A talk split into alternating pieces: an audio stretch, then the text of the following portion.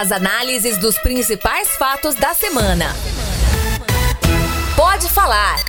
O podcast de política da Sagres 730.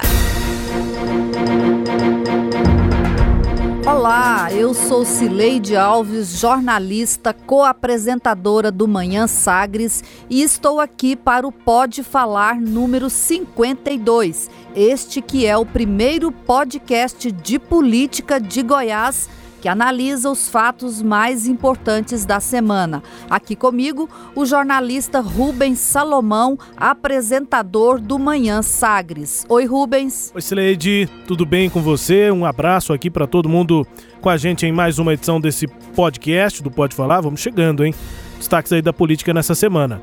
Pois é, e a gente separou dois assuntos aqui muito interessantes para falar. O primeiro, que é o tema do primeiro bloco, é sobre as contas do Estado, né? A STN, nesta semana, publicou o relatório sobre a situação fiscal dos estados e municípios brasileiros. E o segundo tema que a gente vai falar é o sinal, né, ou os sinais de fadiga da economia goiana. Por fim, no final do programa, o quadro Língua Solta. Então, Rubens, vamos conversar agora, começando, sobre essa situação é, das contas do Estado. Esta semana, o, a Secretaria de Tesouro Nacional divulgou o boletim sobre a situação dos estados e também das prefeituras e confirmou que Goiás está com a letra C no CAPAG, que é na capacidade de pagamento. É, nesta semana também, o governador foi participar de um evento já tradicional na política e no calendário religioso de Goiás, que é a Romaria de Muquem, que fica no interior de Niquelândia, no norte do estado. E o governador fez um discurso durante a celebração principal da, da, do, da Romaria, que atrai centenas de milhares de pessoas durante os 15 dias da festa até lá em Muquem. O governador falou durante essa missa. Vou regionalizar a saúde, minha gente. Vou inaugurar uma policlínica digna na cidade de Poço. Vamos terminar o hospital de Uruaçu, que ainda deve ter 84 milhões de investimento. E vamos dar condição de tratamento ao povo do norte, do nordeste goiano. Esse será meu norte como governador do estado de Goiás. Ué, mas eu fiquei esperando agora, Cileide, o, o, o Caiado pedir voto. Ué. Achei que no final ele ia começar já a falar o número, pedir voto campanha. A fila andou e o povo pede caiado governador. Pois é, né? Isso, é, é, a sensação é, que você expressou aí é, é, eu acho que foi a minha também e de muita gente. É, a sensação é de que ali parecia um palanque de campanha eleitoral. Quantas vezes a gente ouviu o governador na campanha falar em regionalizar saúde, policlínica, policlínica, né? E também acabar com corrupção. E também, exatamente, foram, foram os temas prediletos da campanha: acabar com a corrupção e ficar o tempo todo insinuando que estava tendo uma corrupção muito grande aí por parte do governo que está há 20 anos no poder. Essas pessoas que se enriqueceram, construíram grandes propriedades, estão aí com fazendas em todas as regiões, morando na Babescamento que não tinha um centavo para poder explicar o seu patrimônio. Essas pessoas vão ter que pagar duramente com a sua consciência e com aquilo que a sociedade brasileira e a justiça divina também cobrará de todos Mas eu encerro dizendo, né gente? Vocês podem saber, o nosso governo corrupto e bandido, ou mudam de Goiás ou mudam de profissão. Vocês já viram que já mudaram de Goiás. Tá Vocês estão para entender, né, Cileide? Mas o governador falando, fazendo referência direta ao ex-governador Marconi Perillo, né? Dizendo que essa história que ele já tem repetido várias vezes, que corrupto ou muda de Goiás ou muda de profissão. E aí, já em meio a aplausos ali, ele acabou de dizer que vocês já viram que, que já mudaram de Goiás, né? Fazendo referência ao governador, ao ex-governador Marconi Perillo, que está trabalhando em São Paulo, Sileide. Pois é, e além dessa frase aí, ele ainda fala outras frases no discurso, tipo, aspas, minha gente, quero dizer que não é fácil mudar uma corrupção que estava incrustada há 20 anos no Estado. Precisamos do apoio do, da população. Outra, abre aspas, é preciso ter coragem de enfrentar todas as estruturas que sugam o dinheiro público e que não deixam que a cidadania chegue aos 246 municípios. E por aí vai. É, citou o Salmo 101. Eu estou repetindo essas outras frases para mostrar que o discurso foi longo nessa parte de corrupção. Quer dizer, o governador foi lá em Muquem e foi tratar deste assunto coincidentemente, Rubens, na semana em que a Secretaria do Tesouro Nacional divulgou o seu relatório, né, chamado aí de boletim do, dos, dos entes subnacionais que são estados e municípios, e que confirmou aquela nota do estado que é nota C. E o que o documento mostra é que o, o, o estado de Goiás, em 2018, piorou em, tre, em dois dos três indicadores de para se fazer a análise da, da, situação do Estado. O, o, a STN, ela avalia, o primeiro indicador dela é o endividamento, que é calculado pela relação da dívida com a receita, né, faz ali uma comparação de um com o outro, a poupança do Estado, poupança corrente, que é a relação entre a despesa e a receita, né, para saber se, se tem essa, essa se, se tem poupança diante da da, da, da, da despesa e isso, a liquidez. Isso é a, então, isso não é a liquidez. Não, então. não. Essa comparação não é a liquidez. Não, não é a liquidez. A liquidez ela é feita com as obrigações financeiras e a disponibilidade de ah, caixa. Sim, entendi. Porque o Estado tem que pagar juros, serviço da dívida, e essas são as obrigações financeiras. Então, e, a, por aí você, você calcula a liquidez. O único desses é, indicadores que melhorou foi o do endividamento. O Estado é, tem aí uma capacidade alta ainda de contrair empréstimos bancários. Mas como ele está com baixa poupança e liquidez também baixa, ele tem nota C nesses dois indicadores, ele não pode fazer é, contrair novas dívidas para pagar as próprias contas. O Estado, então, está naquela situação de letra C, que significa que ele não tem o aval da União para pegar empréstimo e ele também não, não é letra D, que significaria que ele poderia entrar no regime de recuperação fiscal para pegar é, é, dinheiro para ajudar a, a, sair dessa situação. Então, os, a situação do Estado piorou em 2018 e mais, é, um outro indicador da gravidade do problema é, são os números de resto a pagar. Resto a pagar são as dívidas que o Estado deixa de um ano para pagar no ano seguinte. É, em 2015, um ano depois das eleições, os restos a pagar chegaram a 1 bilhão e 700 milhões. Em 2016, eles baixaram, porque o governador Marconi Perillo fez, na época, um ajuste forte e reduziu para 558 milhões. Em 2017, ele começou a aumentar é, os, ga é, é, os, gastos em relação ao ano anterior e esse restos a pagar subiu para 674 milhões e no ano passado já estava em 855 milhões de reais. Detalhe, não estão incluídos neste, nesta soma de 855 milhões a folha de pagamento. E a gente sabe que a folha é mais de um bilhão de reais, é um bilhão e duzentos aproximadamente. Se você somar aqui, já daria só aqui é quase 2 bilhões de reais de restos a pagar. E a Folha tinha até uma parte de novembro, né? Tinha uma parte inteiro. de serviços da Folha é. que não tinham sido pagos em novembro. E por fim, Rubens, segundo a gente ouviu aí do Geovalter Correia, que é, é ex-auditor fiscal e também é, é ele atualmente é consultor de gestão pública, tem ainda um tal de ideia que é despesas de exercícios anteriores que sobraram para este ano, que aumentaria ainda mais esse restos a pagar. Então, é, o, é esse indicador aí de contas não pagas no ano anterior é, chegam a esse valor e que mostra a situação do Estado. E para o Geowalter, ele, a gente conversou com ele aqui na, na Sagres, na, na sexta-feira, ele acha que o Estado de Goiás precisava agir mais internamente para resolver esses problemas.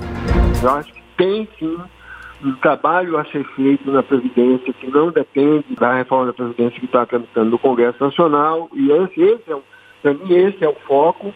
E eu acho que, eh, em relação aos incentivos fiscais, eu acho que o trabalho é tímido. O Estado é hoje o segundo Estado, só perde para o Amazonas, em concessão de incentivo fiscal com 8 bilhões de reais ano. Eu acho que é possível, tem margem para fazer isso. Sem estresse, é possível reduzir isso, é possível conseguir ainda uma, uma, um avanço maior.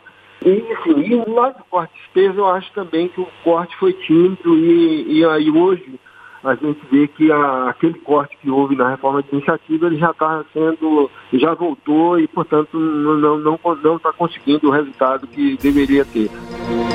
O Ciledia, valeu que uh, os pontos apontados aqui pelo Geovalter são de fato fundamentais para entender também por que, que eu, agora há pouco, imaginei que o governador Ronaldo Caiado, num discurso já com quase oito meses de gestão, ficou com uma uh, postura muito próxima de pedir voto, né? um discurso de campanha, porque para tomar essas medidas que o João Walter cita, o governador tem que descer do palanque, né? Tem que começar a encarar a gestão é, como sendo uma atividade também desgastante. Ele não vai estar sempre ao lado da opinião pública, não vai estar sempre agradando as pessoas, como agradava durante a campanha de 2018, e tanto que agradou que ganhou no primeiro turno. Só que o governador já ganhou a campanha. Agora está na hora de tomar medidas como essas aqui, citadas pelo Geovalto, que não dependem de recuperação fiscal.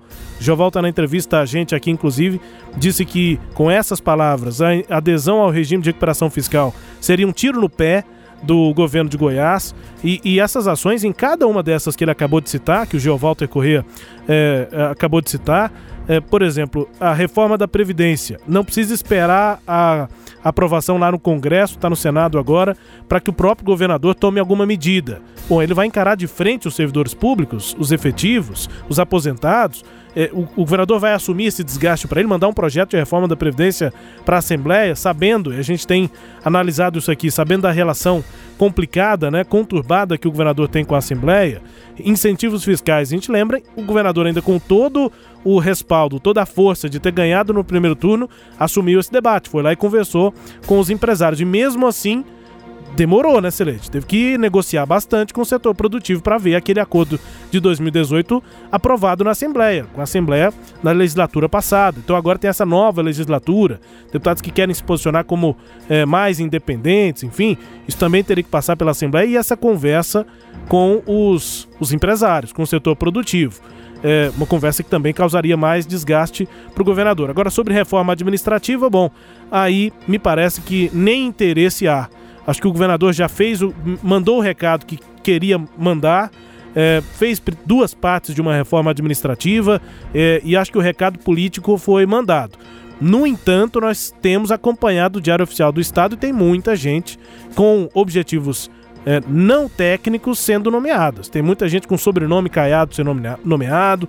Então aí eu acho que não há nenhum interesse. Talvez para mudar a Previdência e para cortar os incentivos, aí talvez há o interesse, mas não há viabilidade política ou mesmo é, disponibilidade de é, política né, do governador, porque ele ainda está em campanha. Quem está em campanha não desagrada, né? Está sempre agradando as categorias todas. E agora, para a reforma administrativa, essa questão que o Joval tem cito, que as despesas que foram cortadas na reforma já foram todas retomadas, é porque de lá para cá nós estamos vendo o Diário Oficial do Estado. Né? As, as funções estão todas lá preenchidas é, e muitas vezes sem um caráter técnico sendo atendido. Então, acho mesmo que o, o governador é, só falta pedir voto, mas ainda não desceu do palanque eleitoral, Sileide. Rubens, é, é, muito sintomático que o governador tenha feito esse discurso agora lá em Muquem, né? A gente tem percebido isso que você está falando ao longo é, das entrevistas coletivas que o governador concede, ou dos discursos que ele tem feito. E só que era assim, é um evento aqui, outro ali, acaba, fica, acaba se, acabava se perdendo. Esse discurso de Muquem me parece que ele veio para amarrar né, para construir uma fotografia, né, digamos assim, de, de tudo que tem acontecido. É isso que você está falando, eu concordo. E, e, ontem eu ouvi uma frase de um analista político, é, ele dizendo o seguinte: que lá em Brasília já se ouve muito de empresários, de dirigentes, de políticos, que o ministro da Economia, Paulo Guedes, ele fala muito e entrega pouco. Eu vou pedir essa frase emprestada para, acho que, fazer um resumo né, de tudo isso que a gente está falando aqui. O governador Ronaldo Caiado está falando muito e está entregando menos do que ele fala. Ele teve muitas ideias, passou como diz você no nosso programa passado, você falou de ideias mirabolantes né, do governador. Então, ele tem tido muitas ideias, mas nenhuma delas se concretiza. E o que o João Walter é, disse nessa entrevista para nós é um pouco isso. Olha, o que, que o governo precisa de fazer? O governo precisa fazer uma reforma da Previdência regionalmente. O governo precisa de sentar e definir um programa de, de redução dos incentivos fiscais e de forma é, é, de, em diálogo diálogo, em conversa, sem estresse. Sem estresse, é. é o que ele diz, sem, sem bateção de cabeça na mídia. E precisa também é, de pensar sobre os cortes que ele já fez, o que, que pode efetivamente fazer. Isso é trabalho, isso não é fala. E trabalho não é simples pelo que a gente está notando. Politicamente, Sileide, só para finalizar, também algo que nós detalhamos aqui nessa semana, na Sagres, né, no, no, nas plataformas todas, é a questão da Codego, né? É, o governador falou na campanha que extinguiu a Codego. Por que, que ele voltou atrás? Isso politicamente eu particularmente ainda não entendi. É, o Pedro eu... Salles disse que tá ele, Pedro Salles, que é o presidente da Codego, foi secretário de administração, ele está se é, convencido de que a Codego pode prestar um bom serviço. Quando é que o governador se convenceu disso ou não se convenceu? Por que, que ele não extinguiu a Codego, que também é estrutura pública, também gasta? Pois é, e aí é um outro programa para a gente falar disso. Eu sei, eu a sei. gente pode, a gente não encerra com, com isso não, Rubens. Fica um link aqui. Fica um link aqui. A, é, o que o Pedro Salles nos disse aqui é de que ele quer consertar. Ele percebeu que tem muitos problemas lá que ele acha que consertados os problemas, o que sobra é positivo. Uhum. Então ele está pedindo esse prazo para fazer isso. Mas a gente depois pode tratar é, melhor em outra ocasião. Só com o que linka com o que nós estamos falando aqui, é, na minha opinião, é mostra ainda mais a indecisão do governador, o governador que não saiu do palanque, nenhuma promessa que ele fez lá atrás que era extinguir a Codego, ele não cumpriu. Enfim. É, eu acho até que isso é possível. Eu acho que uma, muitas vezes você está fora do governo, Muda, né? você está no palanque, você tem uma visão, quando você entra, você enxerga diferente aquilo e muda. Mas assim, é, de qualquer forma, mostra isso, essa indecisão com relação às coisas. Bom, a gente encerra aqui o primeiro bloco e a seguir a gente vai falar sobre a fadiga na economia goiana.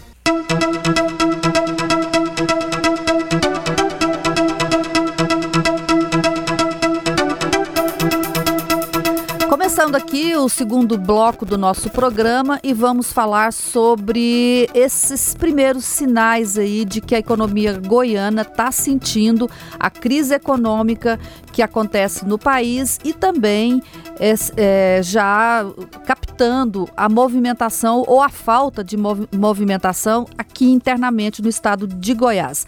Nesta quinta-feira, o IBGE divulgou os dados sobre desemprego no Brasil e a gente pegou o, o, a fatia né, desses dados relativos a Goiás que mostram o seguinte: é, existem 749 mil pessoas em Goiás que estão desempregadas, subocupadas ou o que os técnicos chamam de desalentadas, que são aquelas pessoas que desistiram de procurar emprego.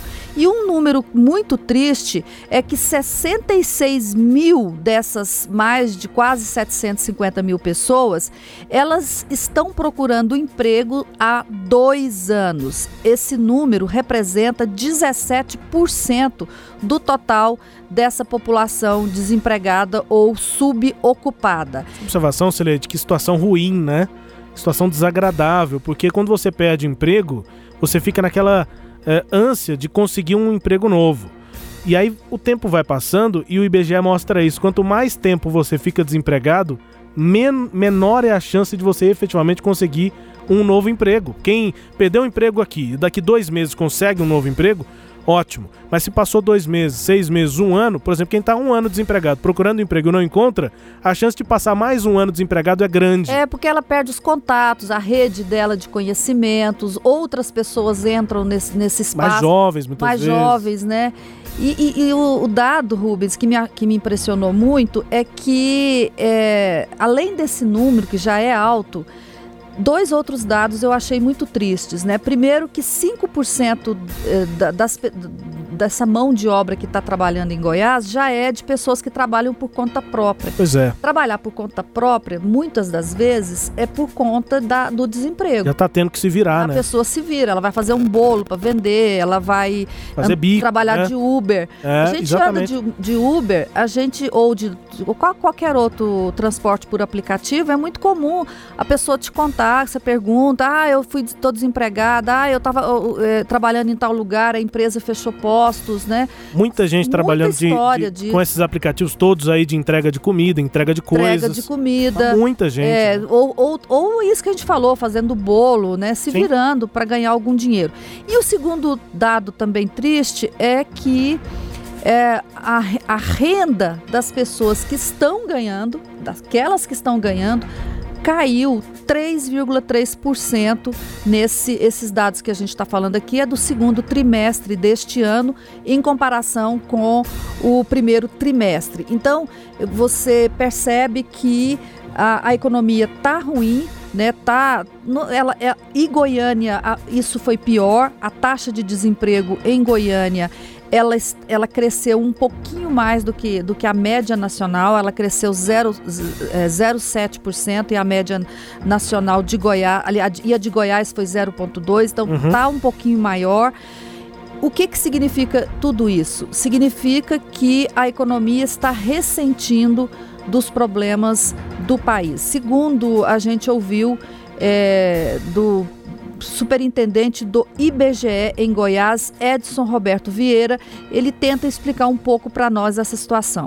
Historicamente, pelos dados do IBGE, a taxa de desemprego do estado de Goiás é menor do que a do Brasil, mas especialmente ao longo desse an, de, desses anos de 2018 e agora em 2019, a gente percebe uma diminuição dessa diferença. Em outras palavras, parece que o mercado de trabalho na média nacional tem operado ligeiramente melhor do que aquilo que a gente tem aqui no estado de Goiás.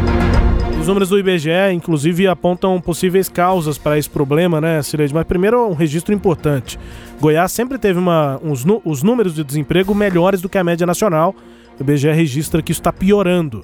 Goiás está se aproximando da média nacional porque tem tido e resultados. É da histórica média Exato. de Goiás. E resultados piores do que a média nacional. Porque se os dois tivessem resultados semelhantes, Goiás continuaria com uma, um número melhor. Mas não, o Goiás está ficando pior, está ficando para trás.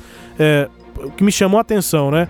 A situação de Goiânia é piorada e no interior do estado também, porque muitas vezes as pessoas que perdem o emprego têm menos oportunidades para retomar a vida profissional, né?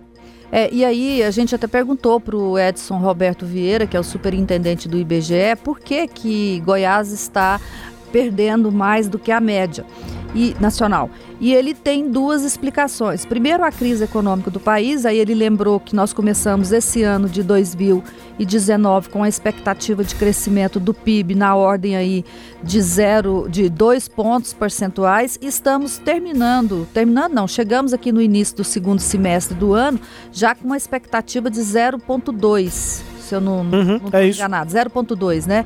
Então isso reflete, a economia está refletindo isso. E o segundo ponto, Rubens, é essa crise fiscal que nós falamos agora há pouco, das, que é a situação do Estado. O Estado, ele é um motor da economia, porque ele, ele tem uma, uma receita muito alta e aí, quando ele está bem das pernas, ele acaba fazendo investimentos, ele acaba contratando terceiras, empresas para fazer terceiros serviços terceirizados para ele. ele. Ele bota a economia para funcionar. Para piorar, os municípios também não estão bem das pernas, os municípios também vão botar menos dinheiro nos seus municípios, consequentemente, é, a economia goiana retrai. E, isso é importante a gente perceber que até para completar o quadro anterior, o governador, quando a gente fala que o governo tem que começar a entregar mais, até não só para resolver os problemas da população com relação às demandas que a população tem em relação ao Estado, mas para contribuir para a economia girar e é, pro, produzir resultados positivos na geração de riquezas e do desenvolvimento do Estado. O Estado não tem a missão só de se resolver, né? Ele se resolvendo, uh, todo o sistema vai junto, né, Sileide? Exatamente. É, é isso que é o, o papel dele de indutor. Os economistas não gostam que o Estado coloque dinheiro na economia, mas se ele por si só andar, ele já indiretamente está colocando dinheiro na economia. Bom, e agora vamos entrar no último é, quadro do nosso programa. Nós vamos é, trazer para os nossos ouvintes o quadro Língua Solta.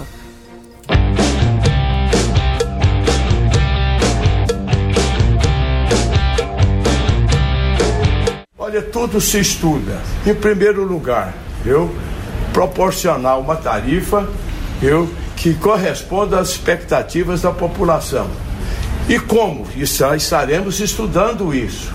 É, eu acredito que no momento em que privatizar a exploração desse serviço, automaticamente a tarifa poderá ser reduzida.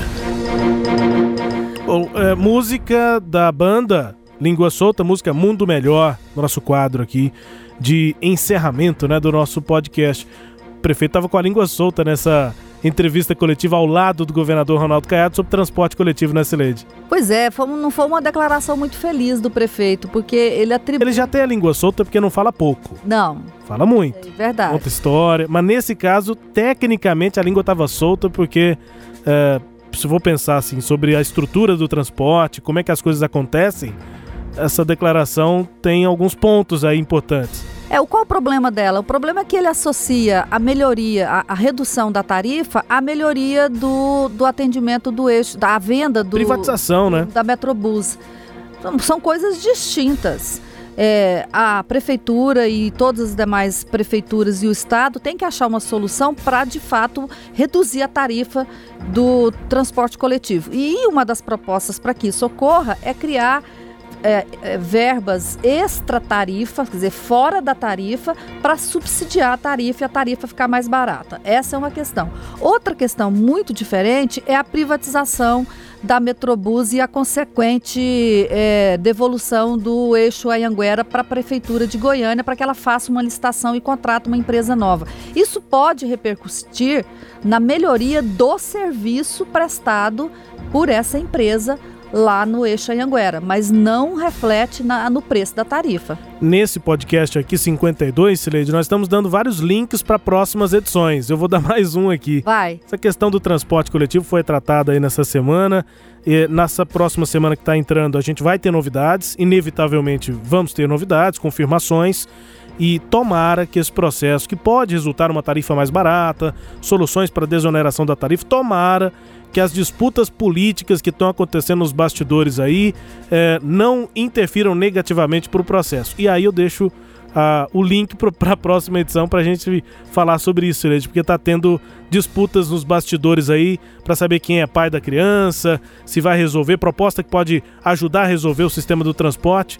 Tem disputa política aí nesse meio, né? Tem muita disputa política e aí só para posicionar o nosso ouvinte, essa declaração do prefeito foi feita lá na reunião na terça-feira entre a prefeitura e o governador Ronaldo Caiado, em que eles discutiram esses dois temas, a desoneração da tarifa de ônibus e também a privatização do eixo. Então é esse assunto que vai é, continuar nas próximas semanas, que a gente certamente vai falar sobre eles aqui no nosso programa. Bom, e a gente fica por aqui, Rubens. É, termina, portanto, Pode Falar, o primeiro podcast de análise de política de Goiás. Tchau, Rubens. Tchau, Sileide. Um grande abraço. Grande abraço a você que nos acompanha aqui. Até a próxima edição. Tchau, tchau. Você ouviu? Pode Falar o podcast de política da Sagres 730. Uma análise de credibilidade a cada edição.